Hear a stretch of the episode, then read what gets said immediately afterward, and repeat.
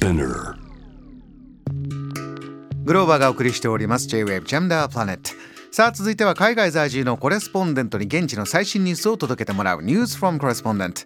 今日は東南アジアの多民族多文化国家マレーシアとつながります、えー首都クアラルンプールに在住。日本人向け日本語ビジネスニュースマレーシアビズナビを配信している伊藤祐介さん。よろしくお願いします。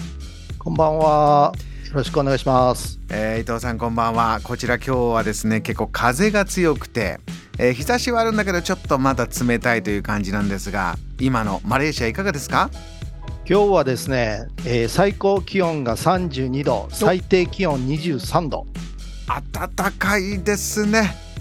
そうですね。日本で言えば9月の中旬か下旬ぐらいですかね。あの湿度も結構もうあるんですか？湿度は少ないかな。あいや日本割に比べるとだいぶ少ないですね。なかなか過ごしやすいいい気候のマレーシアはい。あいいですね、えーでは伊藤さんそちらからの最初のニュースお願いしますはい。最初のニュースは、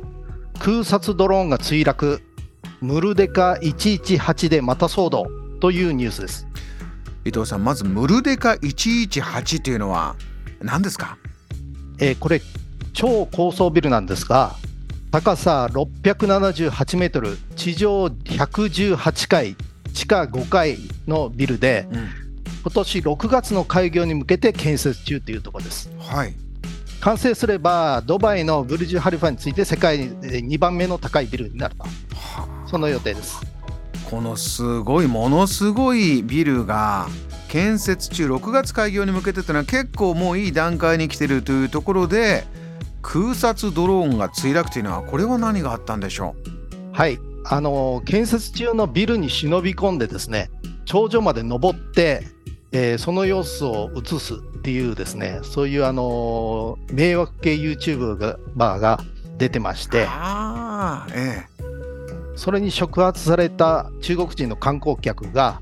えードローンを使って撮影を行おうとしたところ今度はドローンが制御不能になって壁に激突して墜落したとそういうことが最近ですね起きました伊藤さんその壁に激突墜落というシーンもまた YouTube に公開になってそれがこう問題になったということですか？そうです、もう中国人のその観光客がですね、その辺りをお激突して墜落するところまで、えー実況してましてで、それをそのまま載せたと。これ下にね何かあってこの事故っていうのはお本当ヒヤリとする場面でしたでしょう。ご覧になりましたか？そうですね、ビデオ見ました。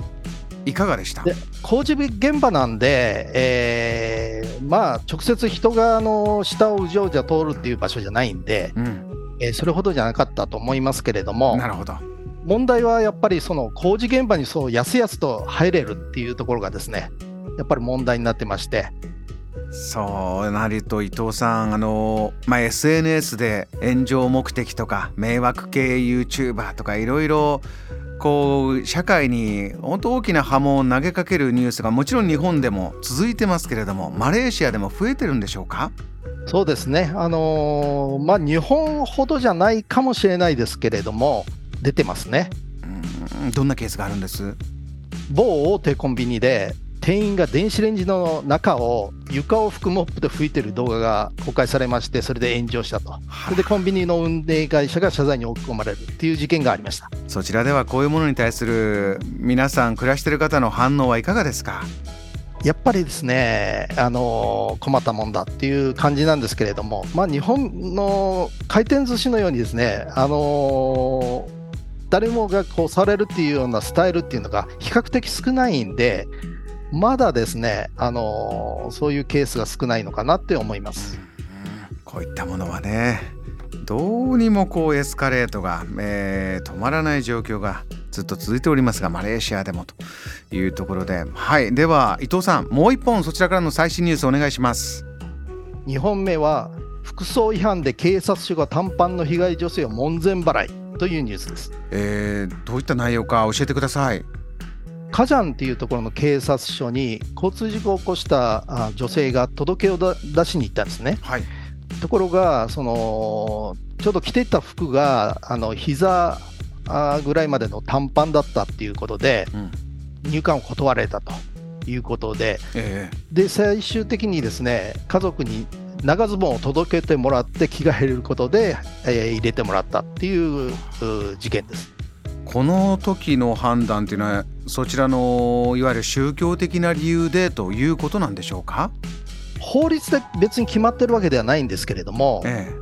観光庁とかの公的機関では大体あの服装規定が設けられてるケースが多いですね。やっぱりあの多数派のイスラム教徒に配慮してるっていう部分はあると思います。えええ今回はこの警察でこの交通事故に関してとそれでもやはり門前払い着替えておいてとなるんですね。そうですね。本当にあのそれやっぱりマレーシアでもさすがに行き過ぎじゃないかっていう風なあの意見は多くて、うん。で困った人をね助けるための場所であるその警察でねそういうことはいかがなものかっていう声は上がってますね。この声に対して今回警察は何かコメントしたんでしょうか？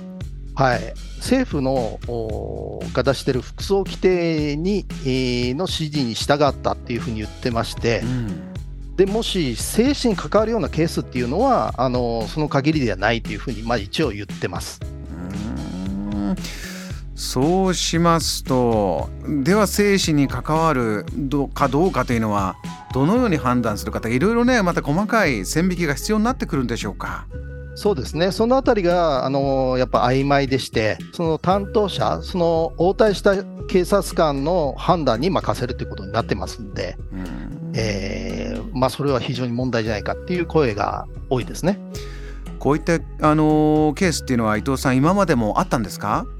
今までも結構お起きてます。で、最近ではですね、あの病院でもこういうのが起きてまして、病院ですか？はい、ペラ州の病院なんですけれども、あの激しい腹痛を起こしてあの救急病棟に担ぎ込まれた女子大生がいるんですが、やっぱり短パンを着用してたっていう理由で、えー門前払いを食わされたと。あらこれは先ほどの生死に関わるケースは、えーその限りではないんだよというところでいくとこの病院で救急患者を門前払いっていうのはまたちょっと驚きますけれどもねあの我々日本からニュースを聞いてますと。そうですね。で、あの付き添いの友人が抗議したところ、病院スタッフからブレーダーって言って逆に叱られてですね、でしょうがなくて、その友人が女性の家まで長相撲を取りに行ったっていう形だったんですね。伊藤さんはそちらでこういったニュースはどんなふうに聞くとどういったふうにお感じになるんですか？あのーまあ、何にしろそのトップダウンっていうところがあって、まあ、ええ上が決めたら、まあ、あのあんまりこう下のものはあのそれに逆らわないとかですね、まあ、あんまりこう自分の頭で考えないっていうところはありますね。うーん。それとやっぱりその最近、あのーまあ、流行りといいますか、ええ。あのイスラム保守派が、あの力を持ってますんで、そういう点でその特に服装ですね、服装、あの肌を出すような服装っていうのに対してのタブーですね、このあたりをお保守派に配慮しているというような感じはします。その政治的な風向きというのがこういったことがまあ続いて起こっていることに影響してるんじゃないかこういうことなんでしょうか。そうですね、まああのやっぱりガバナンスの問題ですよね、それはあの担当者の裁量ということに任してるっていう点ですね、これが一番問題だと思います。えーなかなか、えー日本には届いてこないニュースの解説いただきました伊藤さん今日もありがとうございましたありがとうございました。今夜はマレーシアクアラルンプール在住伊藤祐介さんにお話を伺いました Jam, the planet.